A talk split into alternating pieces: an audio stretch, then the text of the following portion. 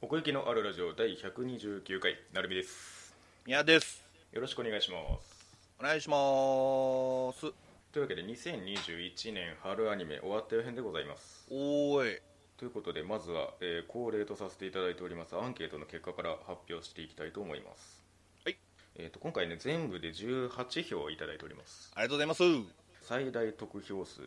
5票んお偏ってるねこちら5票が2作品ございます ああ同率でねはい予想してみますか何が来てるか、えー、やっぱダイナゼノンゾンサがビビじゃないああなるほどなるほど俺の自分のランキングじゃねえか ってとかまああとオットタクシーはいはいはいはいスーパーカブこの辺じゃそなういですねうん、ということで、え5票獲得した作品が、えーまず「オッドタクシー」そして、えービビうんフローライトアイズソング」ですねフローライトアイズソングはい、まあ、この2作が今回のアンケートで最も票を獲得した作品ということですねいやでしょうようんずっと盛り上がってたというかなんかうんこういう作品が出てきたぞという盛り上がりを見せてた気がしますねうんうんうんまあ両方ラオリジナルだしねそうですねそこも象徴的といえば象徴的ですが、なんか通気もんが少なかったからね今季その前回に比べてね冬に比そうべでてすね、うんまあ、前回が多すぎたという話もありますが まあそうなはいでは続きまして3票、おいえーこちらがダイナゼノンでございまうん SSSS ダイナゼロやなすよ読むのか読まないのか分かんないんですけれど そうですねまあグリッドマンの、まあ、世界を共有しながらという話ですけれども、そうねまあ、ある意味続きものと言ってもいいかもしれないというかその、うんやっぱりグリッドマンの期待が乗っかってる作品でもありましたよねうんうんうんでも3票集まったということはその期待に応えてくれたということではあると思いますけれど、うんやっぱりねグリッドマンっていうものがありながらの賛否はやっぱりすごいんじゃないですかそうですねはいでは残りが1票ずつとなっております、はいえー東京リベンジャーズ、うんうんうんえーゴジラシンギュラポイント、はいえー、で86集まるねで不滅のあなたへ、えー最後に、えー焼くならマグカップもおーといった顔ぶれとなっておりますねおいということでね意外とゾンサ側入ってないんですよね今回そうだだねやっぱりうちのリスナーさんはそうなのかなって感 じし、まあ、さっきの話をするのであれば続きもの色が一番強いかなという気がしますね、ああまあねうん、こっから入っても、まあ、見れんことはないんですけどそうだ、ね、やっぱりねうん俺はでもメガロボックスの方が続きものって感じだったけどそれはそうだね、うん、まあでも納得のいくっちゃ納得のいく顔ぶれというか、まあ、そうなでんすかねこういうこういうふうになんか多方向に尖ってる作品が並列に並んでる感じがあったんでうんうんうん我々のランキングとしても本当にあんまり大差ないなって感じでしたねそうだね俺今回18本見たけどはいあのーほぼ面白かったそうですねなかなかないよ特にこんなクールう逆に1位を何にするか迷ったぐらいでそうだね、うん図抜けてもう絶対これっしょみたいな感じではなかったかなあテンション的にはごめんそれに関しては俺違うわああ1位がってことですか1位はぶっちぎりだった俺にああそうなだんだ、今回のこのアンケートのまあ経過を見ていく中でうん、うんどうかそうあってくれって思ってました 僕はえどういうことひょみやさんの評価が高くあってくれって思って ました 友倒れになったら終わると思ってまあまあ俺俺自身も今楽しみにしてるよそうだねというわけで、えー、とまずはじゃあいつもの通り全体にいただいてるところからちょっと見ていきましょうかねありがとうございますすはーい、えーもうこれもねいつも投稿していただいてますけれども亮太さん与田さんいつもすいませんえー今季は非常に混戦のシーズンだったと個人的には思っておりビビ、えーオッドタクシーダイナゼノンあたりはどれが1位でも良かったぐらい面白かったですえっ、とね亮太さんはねあ86に入れていただいてますね、なるほどえー特にビビは、えー時間速報というモノ刃の剣ともいえる素材を上手に扱っており矛盾や科学的な疑問疑問も最小限にアンドロイドは感情を持つのか持つとどうなるのかというテーマに絞って話を構成しており見やすい作品に仕上がっていたと思いますうん本作は今季唯一泣いた作品でもありますオッドタクシーは、えーその絵が絵柄からは想像もつかない奥深いミステリーでエピソードやセリフに無駄がなくユーモアが上質ないわゆる保存したい作品でしたうんももちろんハードディスクをこじ開けて保存しておりあますせやせやせやあなるほど ねあのハードディスク事情ね、うんえー俺も共有してくるわその悩みをえーダイナゼノンは前作グリッドマンと関連性を匂わせながらもしっかりと本作のオリジナリティを確立しておりメカデザイン敵キャラ味味方キャラの掘り下げといった要素において前作を凌駕してきたなと思いましたうんまあそういう側面ではそうだね他にも頭を空っぽにして見れる、えー究極進化したフルダイブ RPG が現実よりもクソゲーだったいや、えーいじらないで長瀞さん戦闘員派遣します、い、や、え2時間の映画だったら1位だったかもしれないスーパーカブ2時間のうんねまあ2時間にギュッとしようと思えばできるかもな同じ恋愛ものならこっちの方が面白かった恋と呼ぶには気持ち悪いはいはいはいあそあヒれ見てなゲいヒロとの比較かなかな時間素行にどうしても疑問こうなぜ被害者を逃がそうとしないのかヤンキー組織の、えー、蘇生に時間素行で得たチャンスをつぎ込むのかを呈してしまいたくなるのですがヤンキーものとしてちゃんと面白い東京リベンジャーズなどを、えー主張していました そこはね本当にそこを飲み込めるかどうか次第って感じはありますけど、ね、 まあそのヤンキーものかけるなんだろタイムリープううんっていうのがね今まで肝っにちゃない肝だしねうんそうそうそうそううんそれがなくなったらただのヤンキーものになっちゃうからそうだねというところですねはいありがとうございますはい、えーでは続きまして、えーお疲れ様です今期はいつも以上にいろいろとお世話になりましたたぬきと黒猫と怠け者でございますあたぬきさんありがとうございますさて今期は前期とは打って変わって自分にとって理解解釈しやすい作品が多いクールであり、うんえー過去5年間のうちでは一番視聴作品数の多いクールとなりましたああねまあうんわかりますよむちゃくちゃその結果自分にとって優先されるのはやはり作品の完成度の高さなどではなかったということを深く実感できたクールでもありましたがまあそれは今までもそうだったのでこれからもきっとそうなのでしょうどうかこれからもそんなたぬきにお付き合いいただければと思いますありがとうございますということでたぬきさんはダイナゼノンに入れていただいてますねうんえーなお1位の作品以外ですと、えー最近世界中で流行っているゾンビ青春ものの日本代表としての変わらぬ面白さだけでなく、え1期放送前の各情報から我々が想像し期待していたゾンビランド的側面も見せてくれたりと、え1つの作品テーマとアイデア1つでどこまでも無理なく物語を広げてみせた、えーゾンビランドサガリベンジや近年捉え方描き方の方向性が変わってしまったように感じていた中で、えーデビルマン以外で目視録を最も丁寧に強く描ける作品ジャンルの一つがゴジラ怪獣作品だったということを思い出させてくれたゴジラシンギュラポイント時代が変わっても変わらない恐怖というものをさまざまな形で積み上げ怪獣作品の醍醐味を存分に見せつつも人類の希望救世主は町工場の隅で踊っているという非常に現代的なポップさを組み合わせることでこうにも安心して絶望できる娯楽作品が出来上がるとは脱帽でしたえー原作者の反エッセイ色の強いフィクションをドラマ的ではなくあろうことかエッセイ的にアニメにしたため大きな山場がないクリフハンガーが合わないといったエッセイ映像化ジャンルが必ずぶち当たる壁に見事に激突しながらもあくまでも主役をスーパーカブに徹底して絞りまた利害損得で行動を決め脳内でえー悪態バリ増言の限りを淡々と尽くす小熊の心情セリフを全てカットしたりと原作と全く違うキャラクターたちの魅力をつけ作り上げるなどさまざまな形で試行錯誤をした結果、えーどの方向から見てもいびつで唯一無二の作品となってしまったスーパーカブ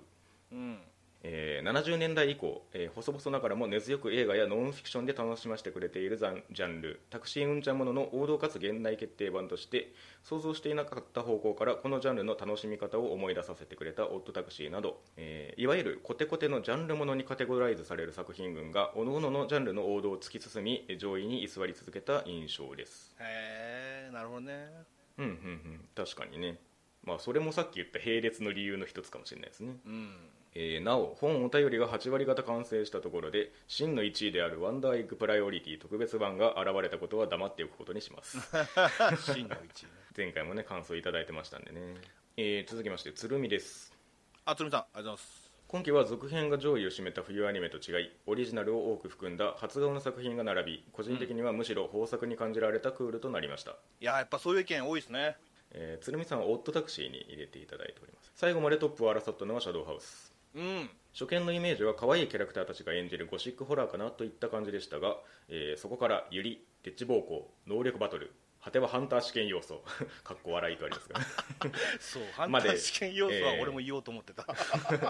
てんこ盛りで楽しく見ることができました。ラストのアニオリでややテイストが変わってしまったのと、えー原作未完の弱みが出てしまったため惜しくも2位、えー他に挙げておきたいのは、え4話までこの作品が1位だと思っていたスーパーカブ、えー原作ありきなので仕方ないところもあるとは思いますが12話通しての統一性に欠けたかなと感じてしまいましたえーたびたび炎上していた件も原作にあった説明をカットしてしまっていたり省略すべき部分と見据えるべき部分の、えー取捨選択がややちぐはぐになってしまった印象で非常にもったいなかったですということですねあスーパーカーブがですね確かにねなんか序盤の評判的にそのゆるキャン的位置を占めるのではないかっていう感じを受けてたんですけれどもうんうんなんかその評判のまま突き抜けたっていう感じはあまりしなかったですねこの感想を見るにそうだねと思いきやって感じは確かにしてるうーん、えーっとゆるぐさんの感想はですねまたあの個々の作品の時に取り上げさせていただきたいと思います、はいえーそして、えーはじめまして亡者と申しますもじゃさんありがとうございます1年ほど前より過去動画、えーほとんどを、えーゆっくり拝聴させていただきました、ありがとうございます大変だったろ うにえー今期見た作品は、えーゴジラシンギュラポイント不滅のあなたへ、役ならマグカップも、えースーパーカブ東京リベンジャーズドラゴン家を買う、えー、アベマのみですが教えて北斎ですこれは教えて北斎は知らなかったですけど知らなかったなどう いう選出基準なのかちょっと悩むラインナップですけれども、えーちなみに亡者さんは、えーゴジラシンギュラポイントが1位ですね、はいえーあと小林さんちのメイドラゴンを再放送で見ましたうんうんうんえーうちのラジオですねこの紹介されていたのを拝聴させていただいて、えー再放送するんやと見てみたら、えーうちの奥さんと娘5歳もハマりましたあれはもうね老若老若男女そうで向すけねですようんうちの妹なんかも好きですよああそうなんだ、えーオープニングの「青空のラプソディ」を口ずさみながら人間プロペラを3人で再現して遊んでます S が楽しみですこのようなゆるアニメで号泣したのは初めてで京アニの素晴らしさを再認識しました、えー紹介していただきありがとうございました、えーね動画をアップするたびに楽しみに聞いていますというありがこととでうございますありがとうございますとモージャさんもちょっといくつかね作品ピックアップしていただいてるんですけれどもちょっとこれはまた作品ごとのところで紹介したいと思いますはいモージャさんね大変長文になりましたすみませんでした長文はこのフォームで良かったのでしょうかツイッターの方が良かったのでしょうかといただいてるんですけれどもこちらで大丈夫です これからもよろしくお願いいたしますお願いしますということででは、えー我々のランキングの方にも移ってまいりましょうかいきますかでは、えーまず9位が同率になります、はいえースーパーカブうんそしてシャドウハウスでございますういっす全体のところで触れてもいただいておりましたけれどもはいスーパーカブからいきましょうかそうですね、まあ、原作が小説っていうところもまず驚きではあるんですけれどもそうだね俺も知った時はびっくりしまあそうですねだからさっきエッセイ的なっていうふうに感想ありましたけれどもたはい基本的にその淡々と描くっていうか本当にもう主役は株なんだぞと言わんばかりの 感じでしたねそうだねううん主役はカブ うん、だから小熊とか玲子とかよりも、うん、なんだろう見た目も含めてカブがどんどん成長してったっていう感覚もしなくそもうなでいっすていね、ううかんうんうんうんうん、話数ごとにそのなんかカスタムカスタマイズされていくじゃない2人ともそうですねうんの株が、うんうんやっぱそこを大事にしてるんだろうなっていう感覚はするかななんか最初のきっかけみたいなところはすごい組み合わせとしてもいいと思うんですよねその子熊が株に出会うっていうところうんうんなんかやっぱりその株っていう手段を得てその世界が色づくじゃないですけれどもひ広がるというかねえあのー色彩が濃くなる演出なね何回もあったけど本当にいいよねでも確かにその若干暗いなってえ、うん、思ってたからうんうんうんうん、あこんなに明るくなるんだっていうねその、うんうん色的にもびっくりしたねその色彩的にもというか、そうですね、うん、こんなマジックできるんだなっていうかね実際にその監修としてあのクレジットっていうかその注意書きみたいなのが 最後に絶対出てましたけれどもそうだね物語はフィクションだけれどもちゃんと監修してもらってますよっていうあの ねそう、うんこれ全然ファンタジーじゃないっていうかもううんうんむしろリアルすぎるんだよな逆なんかうんうんうんうんうんうんそうですねまあだからアニメのその絵としてその風景というかその画面が持つっていうのはなんかやっぱりその結局その株の魅力に身を委ねて見てたところはあってうん結構その走ってる場面が 大半を占めてたと思うんですけれどもうんなんかそれって結構移動手段を得た時の根本的な喜びっていうか、そうそうそうそうそううん、なんかそすのごい単株の純なあれだよね、うん刺激だよねだからなんかこのカブの駆動音を聞いてるだけで心地いい みたいなそういう画面だったかなっていう気がしますねなんうか、んエンジン音がねやっぱりよく聞こえてきたもんねこれ本当に静かなアニメだから、余計にさ、そうドゥルンってなるのが、うんうんうんうん、まあ、それによってね彩ったりもしたし、そうですね、うん、主人公だったなっていうかカブこそが主人公だったなっていうか、ちょっとここでゆるぐさんの感想を引用させていただきましょうかねはい本作はとても不気味なのだホラーでもあるし回答編のないアンチミステリーでもあり通底する雰囲気のジャンルはハードボイルドというのが一番適切だったりするうんうんえースーパーカブに疲れてしまった少女の物語、うん、回を追うごとに、えーカブに取りつかれた子グマは、えーその言動がいちいちどんどんとおかしくなっていく、 えーハイライトは川に転落した、えーシーを救出に向かうところだろうがあの場面の一連の不自然さなどはもはやあの暗い簡素の団地の押し入りには知られてはいけないものが眠っているのではないかと想像してしまわずにはいられないほどだ、かっこどこのタクシーアニメだ 警察を呼べない理由があるのかっていうねそうそうそう そう、まあ、そういうんだったりね最初のその子グマの出会いがその、まあ、手段を得て景色が明るくなってっていうところからだんだんなんかただのスーパー株信者みたいになっていくっていう うんうんうんうん株なら大丈夫と 株なら何でもできるみたいなうんはいはいはいそうだねなんかそれによって子熊が変わったかどうかなのかそれともうんうん子熊の本来のうんうん性格がそれなのかっていうかちょっと読み取りにくいよね なんかうんうん夢中になるものが株なもんだからうんうんなんかそう変わるのも分かるしひょっとしたら子熊の本来の性格っていうものがこういうものなのかなって もう思えなくもないしっていうかうんなんかすごいその淡々とした人間関係のままやってんなっていう感じがあったりしてだって玲子ちゃんと仲良くなるのもめちゃめちゃ時間かかったしね しなんか玲子は玲子ですげえ割り切ってんなっていう感じがしましたよねうんなんかね最初その株っていう共通項を見つけた後もなんかあんまりその温度が上がんないっていうかうんなんか朝の挨拶してもなんか ちょっとそっけないみたいなそうのそうそうそうがしばらく続いたりとかうんその文化祭との関わり方もなんかちょっと変だなって思う しねなんでそんな外側に当たり前のようにいんのみたいなそうだねだ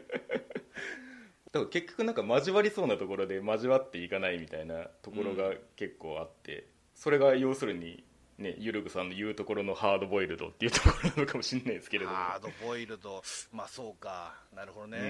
ん最後のその、まあ、春を捕まえに行く的なその長い行程のその旅がラストに来るっていうのはこの起伏のない中でも確かに納得のいく展開ではあるんですけれども、そうだね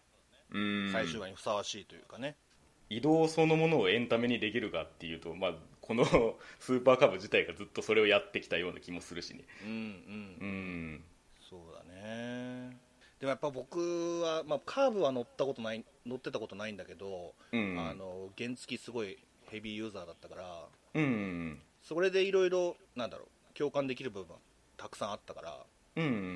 ん、その辺は普通に楽しめたかなうんそうですねだからしーちゃんが最後にそのカブを手にするっていうのはすげえわかるんですよねそれはもうずっと寂しそうにしてたからね自分がそうこそでうみたいそうなそうそううんだから結局そのやっぱりそれを手にして自分の世界を広げるっていうところがやっぱりあるんだなっていうのは全体としてありましたけどねうんそのどの辺でなんかあれおかしいぞってなったのその世間の意見としてうーんというよりさっき鶴見さんが言ってたみたいな統一性の話じゃないですかね1話の時点のその期待する世界の変化とキャラクターのその成長と株の成長が見合ってない的な感じじゃないかなと思うんですけどねはいはいやっぱりスーパー株優位なアニメにどんどんなっていくので、はい、となると、まあ、さっき言ったみたいなそのキャラクターのその交わり方の感じとかうんうん、なんかその感情面での話がまあ置き去りにされがちみたいなニュアンスがところどころ入ってきたりとか。はいはいはいはいまあ、スーパーカブが優先するあまりにその いわゆる炎上する点が出てくるとか、まあ、そういうとこなんじゃないかなっていう気がしますけどね。なんか見てて俺はね思ったそうんの、うんうんそういう炎上じみたことが起こるのはまあしょうがないのかなってうんなんかそこでこちらの気持ち的にかばえるかどうかがその統一性の話に関わってくるかなとも思うんですよね。うんうんうんうんああそうだよね話とかキャラクターの必然性でくるんでしまえるかどうかっていう、まあ、そこはやっぱり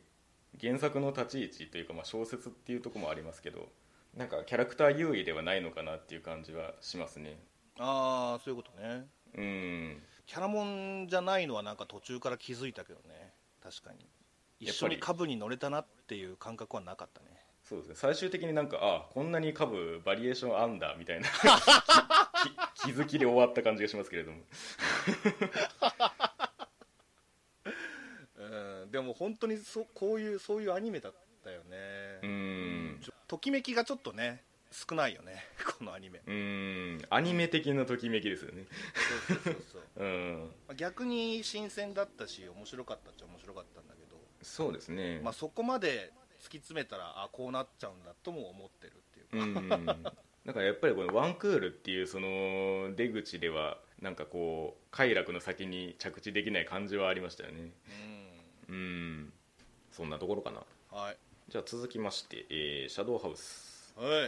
これもね一応原作読んだことあったんですけどいやんじゃんだっけでしたかねうん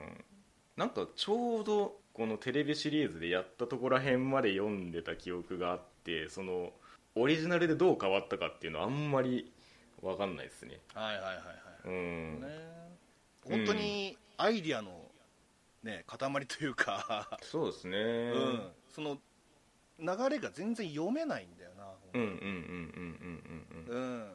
前は楽しみだったしねうんうん鶴見さんの感想にもあったみたいなそのジャンルのその表情が変わっていくというかその今こういう側面でこういう側面でっていうのがこう話が進む中でうまいことこう転がしていって興味を惹かれていく感じだったかなともそうだ思ねいますしねだから本当にねそのケイトとエミリコの話で終始しても別に成り立たんでもないしなとも思うしね、うんうんうんうん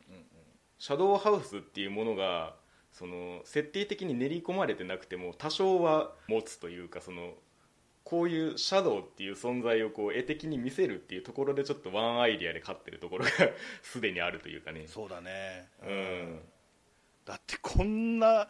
真っ暗なアニメもないという かうんうん俺ねちょっとねえ絵て映像的にうんあのーしんどいなって部分もあうっんうんてうんうん暗い暗い、そうですねうん、シャドウハウス見てるときねいつも自分と目が合うからなテレビの黒と シャドウの黒と黒の面積が多すぎてねそうそうそうそうそだから本当に世界観の勝利っていう感じもあるしう、うん、お披露目会がさ、うんうんあんなに続くとも思わなかったしな、ああなんか確かにそのエミニコっていうキャラクター性とそういうその知略で挑むみたいなんて相性悪そうなもんなんですけれどもうんうんうん、その辺もなんかうまいことそのキャラクターの魅力に分散してやってたなって感じもありますねそうねなんか、まあ、メインで 5, 5ペアぐらいあったけどそうですね誰誰か一人が、うそんのこの能力に特化してるみたいなのがないっていうか、まあ、これからそういうのはあるんだろうけど、うん本当に性格が違うってだけの問題だったうんうんうから、んうんその中でどう切り抜けるかみたいなうんうんだって喧嘩ばっかりしたからね、でもなんかその辺が割とそのコントロールとしてうまいところでうんそのエミリコっていうキャラクターがもうその天真爛漫な感じでこう全てを巻き込んでいくわけじゃないですかはいなんかそうやっていく中で結構その他のペアからのそのヘイトが向けられるから他が悪者に移りがちになる感じがあってうんうんうんなんかそういう中でそのこの試験を通してでもないですけれども、うん他のペアの関係性もこうだんだんよく見えてくるっていううんうんうんなんかそれもエミリコの力だったなって思いますねそうだねうん最終的にリッキーもいいやつじゃんみたいになるみたいな そうだねあんだけ嫌なやつに描かれてたのにみたいな面白いのがそのパトリックがエミリコにちょっとね、ときめいてるっていうのが面白いよねああそリのッキーじゃなく助けてられたからっていうかそうそうそうそうだからその辺がこれからどう転がっていくのかみたいなシャドウが生き人形にっていうのがねだからまあその着地の仕方というか結構設定に踏み込んだんだろうなっていう感覚はあってうんわざわざそのおじい様のいる塔でしたっけなんだしたっけなんか華麗なるおじい様だっけ余計ややこしくなってんじゃないか なんかそこにまだあんまり踏み込んでいくには早かったのかもなとも思うしねそのああまあそう言われるとさ終盤はちょっと駆け足な感じもしたかなそうですねだからあのわざわざこのリスクを冒して忍び込まざるを得ない状況を作らなくちゃいけないみたいな感じが若干あったかなっていう、うんうんううんん、でもなんかもうそれももう主人公コンビを中心としたその 感じがね最後まで貫かれてましたけれどもはいはいはうんいいいコンビだよね本当にうんでさっき成美が言うようにその、うんケイトとエミリコを見ることによって他もいいコンビになっていくっていう、うんうんうんうんううんんだからあのなんだっけコーヒーを飲んでさ、ああそうだねあの目がうんうんエミリコ以降は結構すぐ解除になってたいけやどそうそうですね そんな水飲ませんでよかったやんみたいなそうそうそうちょっと一言言えばみたいな心に響けば目覚ますやんみたいそうなそうそうそうそうそういう選ばれたペアなんじゃないかなとも思うしねそういうことによってうんそのケイト・エミリコによってこのシャドウハウスの謎に迫っていくっていうんうんう,、うんうんこれからの展開ねもうその仕組み自体はもう 暴かれたわけですから、うんうん、それも一つ一つ丁寧だったななんか1話に1つはもうあるっていうぐらいね本当にあこうだったそうんだ、ですねあこうだったうんんうんうだっんていううんまあさっきのスーパーカブじゃないけど、うんうんうんこれもシャドウに対してすごい丁寧だったなって思っててそうですねうん、やっぱり顔が見えないからそうですねうんその時点で分かりづらいからなんとかその、分からせようとっていうかその、うんシャドウたちの感情みたいなのもすごく丁寧に演出されてて、今そうでこすうねいう感情だったよとか、まあ、涙みたいなのも最終的にあったけど、うんうんうん出方が違うとかすすの出方が違うだとかさはいはいはいはいうんうんあんなのも楽しかったしだから見直したらまた面白いんだろうなって思うねまあ確かにね分かった上でこれをまた一から見たらしっかりやられてるんだと思うわああそういう意味ではその絵の良さというかキャラクターの可愛さが前提になってるのはいいですよねそこを疑わずに済むというかうんそうだねまあそういう意味ではねそのオープニングがあのインストだったりというか、まあ、その辺もその、ね、シャドウを描くっていうところと似たようなテーマ性をはらんでる感じがしますけれども、うんうんうん、その制限のかかった表現というか、うんうんうんうんまあ、漫画でもそうでしたでしょうけどアニメでもそういう表現が生きてたなとは思いますね。うんうんでも意外と面白かったですそうですね、うん、これは本当に、まあ、そのスーパーカップの反転じゃないですけれどもその割とその1話で抱いた期待が裏切られなかったなっていう感じはあるんで、そうですねうん、本当にシャドウハウスというものに心をつかまれたっていう感じでしたね、うんそういえば言ってなかったけど俺スーパーカブが6位でシャドウハウスが8位ですえーっと私がシャドウハウス8位でスーパーカブ10位ですね、は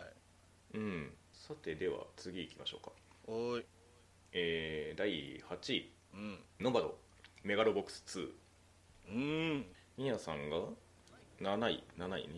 はいはいはいはいああそうか私も7位ですね一緒ですねなんかすごいよく言う心を動動かされた度で言えば結構感覚的には上に来るんですけど うんなんかなんやかんやでここにいるっていうそんなわか感じがるしなますねそれ、 うんなんかうんきらびやかじゃないんだよなこれいや本当にそれはそうなんですよ仕方ないんですけど仕方ない地味しなんだよちゃんと作品としての色でそれをやってくれるくれてるから別に何の不満もないんですけど、そうそうそうそう でも2期も全然面白かったね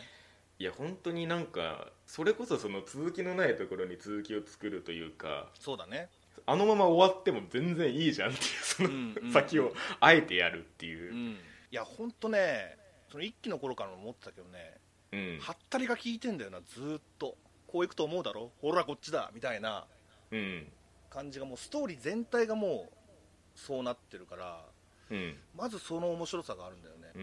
んで結構重たい話だからそうですねあのー地味な時間が続くんだけどでもその試合になったらさ目が覚めるじゃない退屈な時間は多いけどもしっかり試合シーンでその盛り上げてくれるっていうあーそういう意味ではその前作1の方でその試合展開にその話数を割かれるのが大内的なニュアンスの感想を言ったんですけれどもああはいはいはいはいはいなんかそこがもう本当に廃された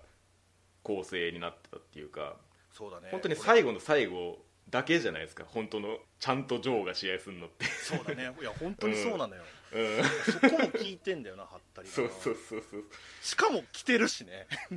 あそうギアレスじゃねえよそうそうそうそうそこもやられたしないや本当に逆にこれが効くんだっていうそうそうそうそうことの重さよ、うん、でそれも全然納得できるからねそいのやそんとそうそうそうジそョーのがためにあったんだっていう、うん、ギアを切るっていうことはこれそうまそでうがあったそうみたそうそういなそううん最初のだからそのチーフの話がそうですねなんだずっと本当にこのまま行くのかなって思いきやああうん、うん、序盤舞でしか台をなかった変えてじゃないけども、ううんん、ジョーがちゃんとその成長してっていうか、まあ過去と向き合ううん、覚悟を決めるところですよそうね、そうそうそううん、でその空白のね5年間か5年間を少しずつあらわにしていくっていうのも良かったしそうですねうんなんとなくこう1話時点で想像するというかああよくない別れ方をしたんだろうなっていうのはそうそうそうずだねっとあるんですけどうんだってあんな煙くじらになって るもんななりすぎだろうっていうそれそれっつってそうそうそれそれぐらいできるだろうってズタボロだったからね1話とかほんまうにそれこそその落差というかそワンの最後ラストからするとそもううそうそうそう残酷なまでに落ちぶれてるっていううそうそうそうそう有利とあんないい試合してそうそうそうそう そてっんぺなんまで行ったじゃんっていうそうそうそうそうそうだからそこもそうなんだよねハったりが効いてるっていうかさううんんでまあその帰ったら帰ったでねその幸男とかがすごい成長してて、うんなんかその、うんそのあれもあったけどなあのうんうんうん応用っていうか、お大きなってみたいな確かにそこの成長の時間軸動動かなさそうですもんねこの 作品的にあそうそうそうそうそうそう あの子なんかあ女の子だったんだっていや本当にそうよ なんだっけなんかみちょぱみたいな名前の子ギャルかよ おおいちょねあおいちょか おいちょいやだからなんかその過去の話をする時にもう完全に白黒になるじゃないですかそうだね、そうそこもまたその印象の一因というかうんうん良くもあり悪くもありみたいなうんうんうん割り切ってんなーって感じが、ねそうだねありましたねまさかの南部さんがねうんでもそれだけでそんなこじれるんだって思ったけどうんあのいろいろとねかいつまんで見てったら、あーそうなのかうんうんって納得もできたし、いやーだから幸男とジョーのね、うんうんまあ、試合と言っていいのかどうかわかんないけど、うんうんあっこは良かったねてかそれを待ってたっていうかさ、うんうんうんやっぱりねみんなジョーにね殴ってほしいんだよ、うんうんうんうんここに出てくるキャラクターみんなそういうパンチを持ってんだよジョーはうんうんうんうんそれがすごい分かったしだから最後マックがねあの勝つってのもうんあの全然わかる納得できたんだよな全然うんうん勝つと思ってたんだけどねそのジョーがジョーが普通に勝つんじゃないかって思ったけど、ううんんうん思ってたのと違ったけど納得せざるを得ないっていうかあー確かにそこは珍しいっちゃ珍しいですよね、うんまあ、でもなんかこれ自体そのメガロボックス自体がその明日のジョーのそのその変装というかそのリメイク的なところ側面あるじゃないですかうんだからある意味あの瞬間にもうその終わりの続きを描いてみせたっていうかうんうんなんかそういうところがあってうんうんそういう意味では決着をつけるところにそのこだわらない感じがもともとあるのかなという気もなんとなくしますけどねそのそうだねなんていうか終わりをもたらさないというかそのだから最後の試合なんかすごいなんか大団円って感じでもなかったもんな いやそうなんですよね、そこのそのもやもやした感じもまた現実なのだみたいなうんやることに意味があるみたいなねそうそうそうそうそう、うんいや気持ちはわかるけどみたいそうなねいやでもそうん確かにねあのタオル投げる投げんみたいなところのね、うんその幸男の葛藤というかあ投げちゃったって思っちゃったもんな、ねえまだできんだろうって 個人的には思ってたけどそうどこまでも生きてんだろうっつ っていやまあ確かにそれをやってしまうともうねそのまた繰り返しになっちゃうからっていううんそうだねちょっとねゆるぐさんもこのメガロボックスにコメント頂いただいてるんですけれども、はいちょっとだけ抜粋するとうん何かを受け継ぎつつ持続していくことという前編を通して描いたテーマは見事というほかないラウンドファイナルのサブタイトル「翼ある者は翼なき者を背負い翼なき者は翼ある者を祝福する」がストレートに心を打つねサブタイトル確かに、本作における裏切りは物語としては、えーリングで勝利することも死ぬことも殺すことも拒絶したそのアンチクライマックスでありまさにそうであるがゆえにこうしてここに記すことそれであるとあるんですけれども確かにやっぱりそのなんかリングの上で決着をつけてそのまま死ぬってなんかすごい劇的だし、うんレジェンド的要素足りうるんですけれどもうん何年後っていうその続きを描く上ではその先にあるその 可能性というか生きてこそだろみたいなところがあったんでそのね最初の序盤でそのチーフがその命を落とすのも言ってしまえばもう予感バリバリだったじゃないですか そうだね うん、それを受け継いだジョーが死んでしまったらもう っていう感じもあったというか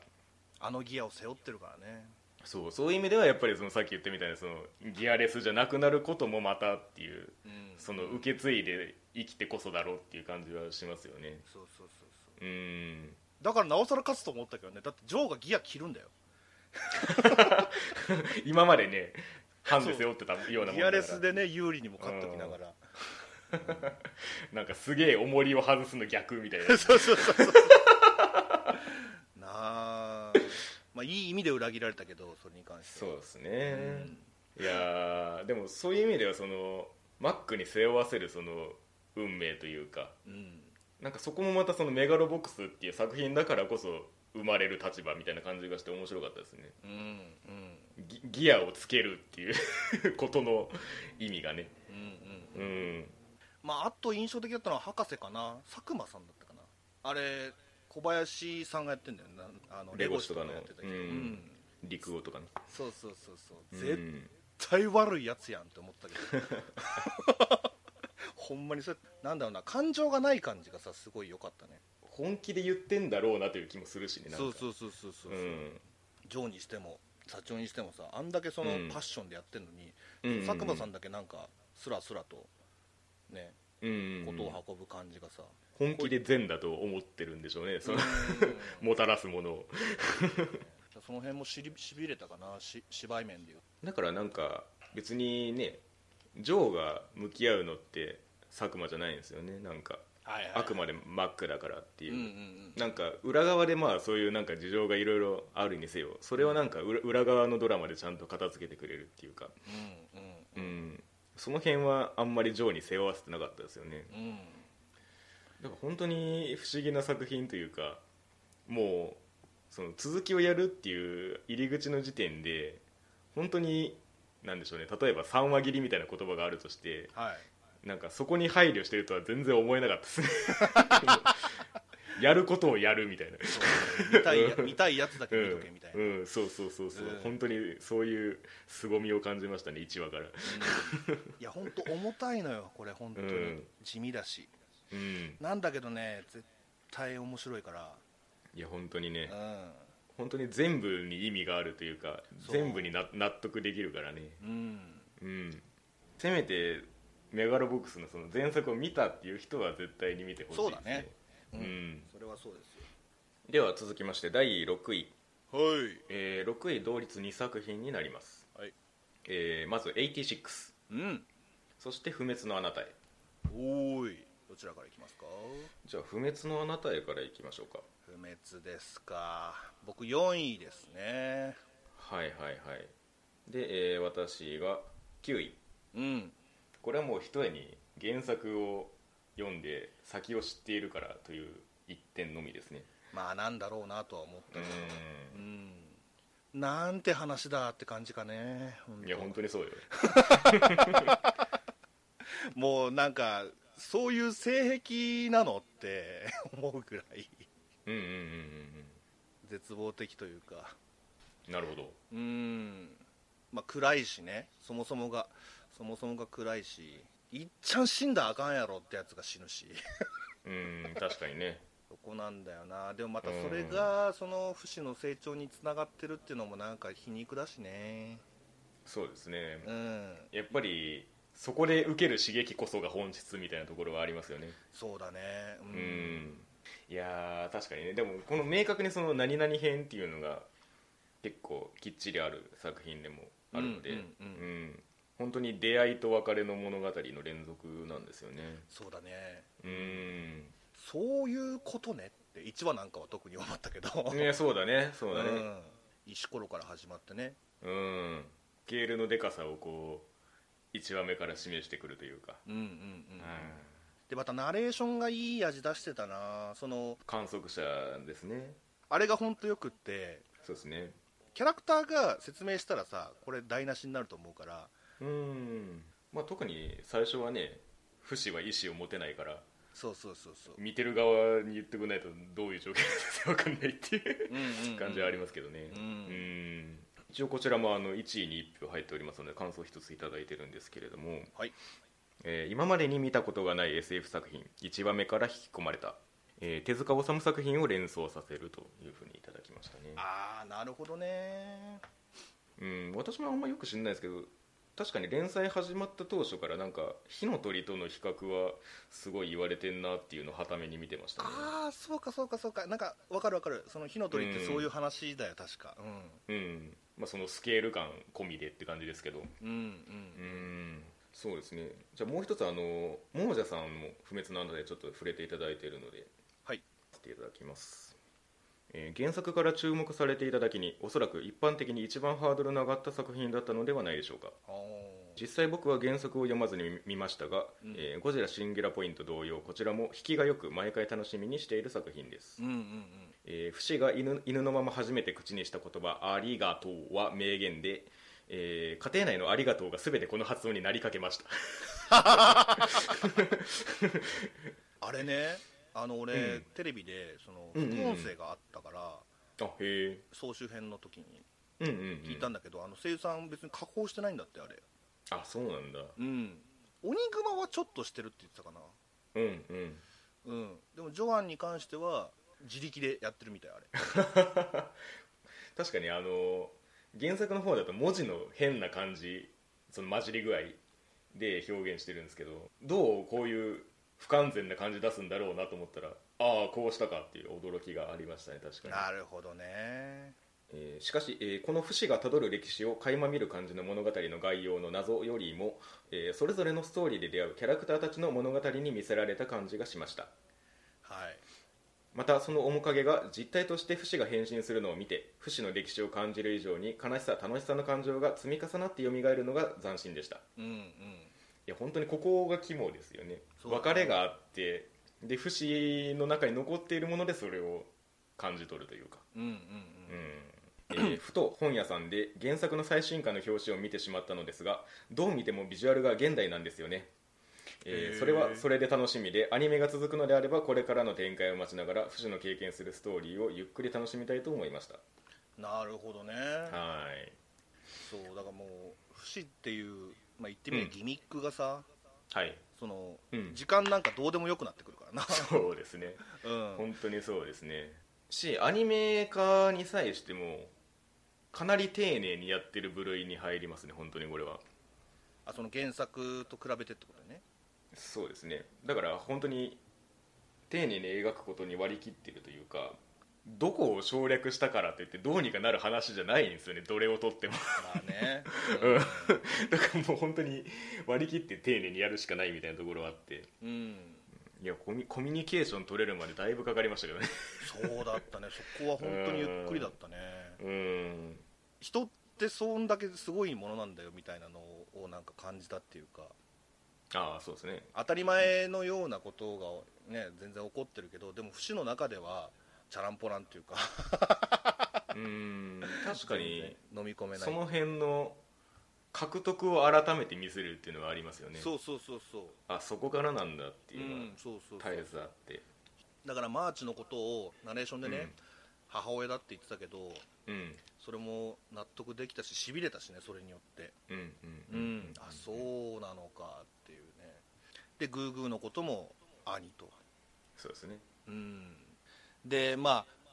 あそのグーグーの話でねその今ワンクールで終わってるけどそうですねグーグーを取り入れたことによってうんこれの繰り返しではないんだろうなっていうのがまた面白いっていうかふんふんふんうん、やっぱりその死は人とさ避けてこれからは行くんだろうなってまずうん思うし、うんうんうんうん自分と関わることによってやっぱりそのうん人が亡くなってしまうからっていううのんで、うんうんうんうん感情を獲得してきた不死だからこそっていうところですそようねそうそうそうううんん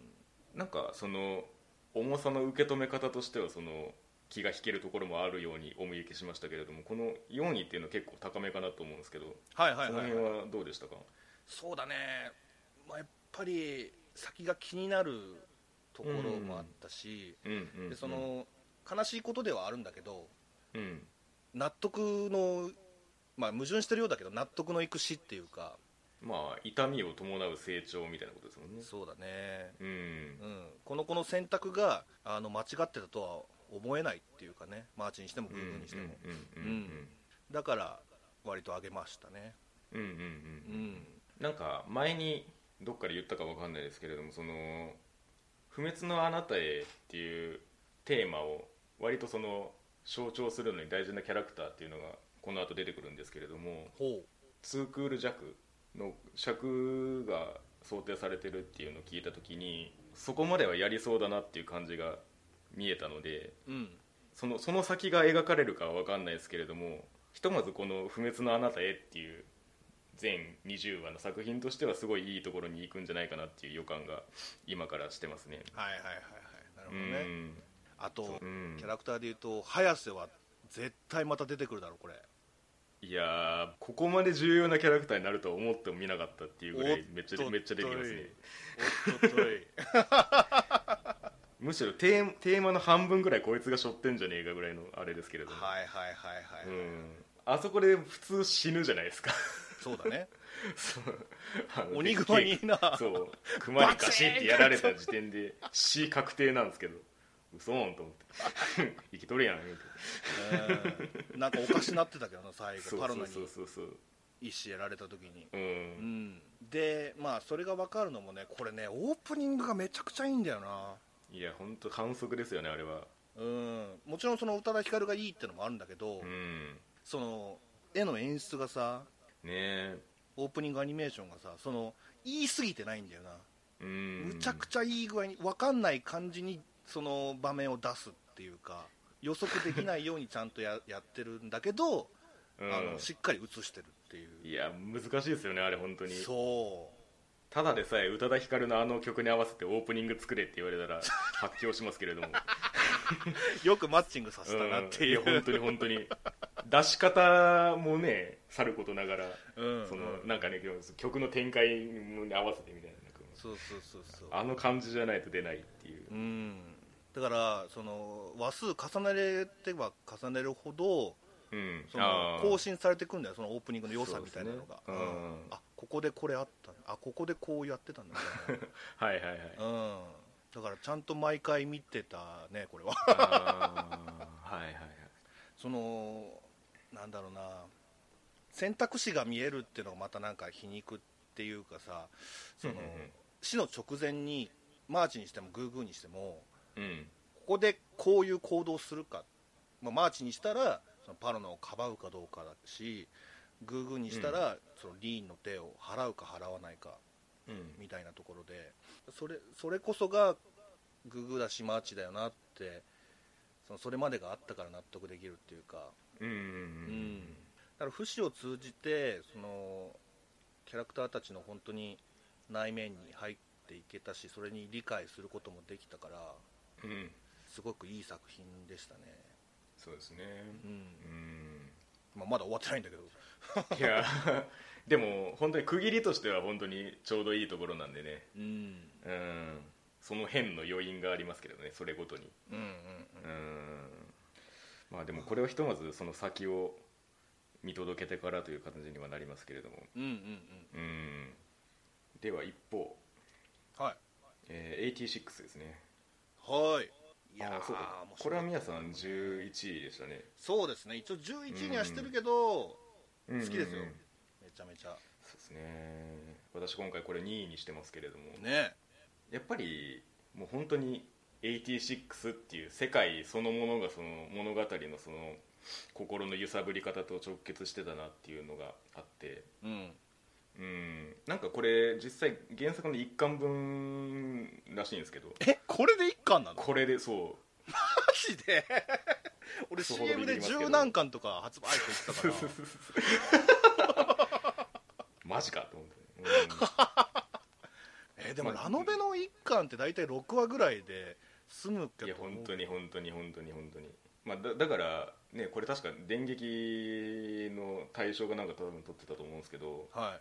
いうん一つでちゃんとその完結分の重みを持ってるっていうかなるほどねうんいやでもやっぱり結局交わらないじゃないですかそうだねそうだっん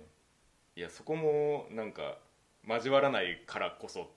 た際立つとういうかうんうんうんうんうんう珍んしいっちゃ珍しいしねその徹底ぶりがそうそうそうそううんなんか通話シーンとかがさまさにそれを覗かせてるっていうかさそうですね2画面になんないんだよね絶対で会話の裏ではこういう景色ですっていうのを後から見せるみたいなねそうそうそううそうそうそううんん断絶の重みというか、うんそれこそねその4話5話みたいなあの名前を知ろうともしなかったじゃないかっていうそうだねあのうん最初のあそこのピークがありましたけれどもう、んうんそう名前ななんかね間違ってるとは思わないですけれども、うんその歩み寄ろうとする姿勢がうんでもなんかそう言われたらまあ確かにってなっちゃうっていうかうんうんうんうんしやっぱりだから容赦なく死にますよねそうだねうん、なんか待ってくれないっていうかうんうんうんううんん歩み寄る姿勢とは関係なく本当に死ぬっていう うんオープニングの最後がどんどん増えてるからな、覚えていてくれますかみたいな後にもうその前に死なせませんみたいなことを言うんですけれどもそうだねその次の瞬間間にはもうめっちゃ死ぬっていうう、んうんそうだねその、うんお祭りの時かなだからそうですねうんだからなんかさっきそのこれが一巻の話っていうふうに言いましたけれどもうんレーナのその気持ち的にそのその正しさでいけるわけないじゃんってどっかで思ってる節があるというか、うんうんうんうん、だからようやくスタートラインに立ったんだなっていうのがすごい分かりますよねそうだねうん、こっからだよね本当にねうん、だから戦えるっていうところまで来たっていううん、だからあのアンリエッタにあのけしかけるところその取引じゃないけれども正論じゃなくてうんこの悪魔めみたいなこと言われてましたけれどもうんそうそれでこそようやくっていう感じがあるというかそうそうそうそううんもうその辺の出し方みたいなのがその1話からずっとう丁ん寧にやられてたなってうんうん思ったね、その本当に景色が違うっていうか同じ人間のはずなのにみたいな、うんそうですねあうのん死者がゼロですみたいなアナウンスも含めてね、うんうんうんうんうんうんなんかあんまりその説明せずとも伝わってくる感じとかうまかったなうんうんって思うしうんうんうんねその一応その真のその兄弟の話をのけりをつけながらもですけれどもやっぱりなんかその最終的に交われないんだっていうところに持っていくというか観測範囲の外側に行くっていうところもそうですけどうんうん本当に見てるこっちが置いてかれてる感じがあったっていうかうんうんうんだからもう本当に物語のピークとしてはだいぶ手前で終わってるこの11話あった中のそうねそう11話だしね、12話はね総総集編だったよ一応だから12話っていう扱いではないんだと思うんですけどあそっかスペシャルエディションみたいなそうそうそうそうだからなんか終わり際をこの余韻でもって描くことがこの作品を象徴してる感じがあるっていうかうんこの86っていう立場にいるものがどういう気持ちでそこに臨んでるかっていうのをこう何でもない自由をえ描くことでより強調するみたいなうんうん、なんかそこまでしっかり見せてくれて初めてこの過酷な運命が刺さるというかねなんか本当にあのなんだっけあの機械のペットみたいなやつ ファイルやったかな名前ああそうそうそうあれのその記録映像で締めるとこなんかずるじゃんと思いましたけどいやあれはもう、うんそうほんまにおおっしゃる 通り分かってるもうええってもうええってだから本当にその幕引きを丁寧にやるっていう感じが、そのなんでしょうねこのアニメ化するにあたって省略っていう手法が取られがちな中であえてそこに重心を置いてやったっていうのはすごい良かったなと思いますねうんまたなんかこの第一小隊の連中がうんうんうんもうね当たり前のようにそれを受け入れるからうんそれがなんか不気味だったなうんうんうんう、んうんだからそこが交わるのであればっていうことなんですよね結局うん、最終的にその任務の果てに100%死ぬまで進まされるっていうのが分かる中でうん、だったらせめて逃げてくださいみたいなことを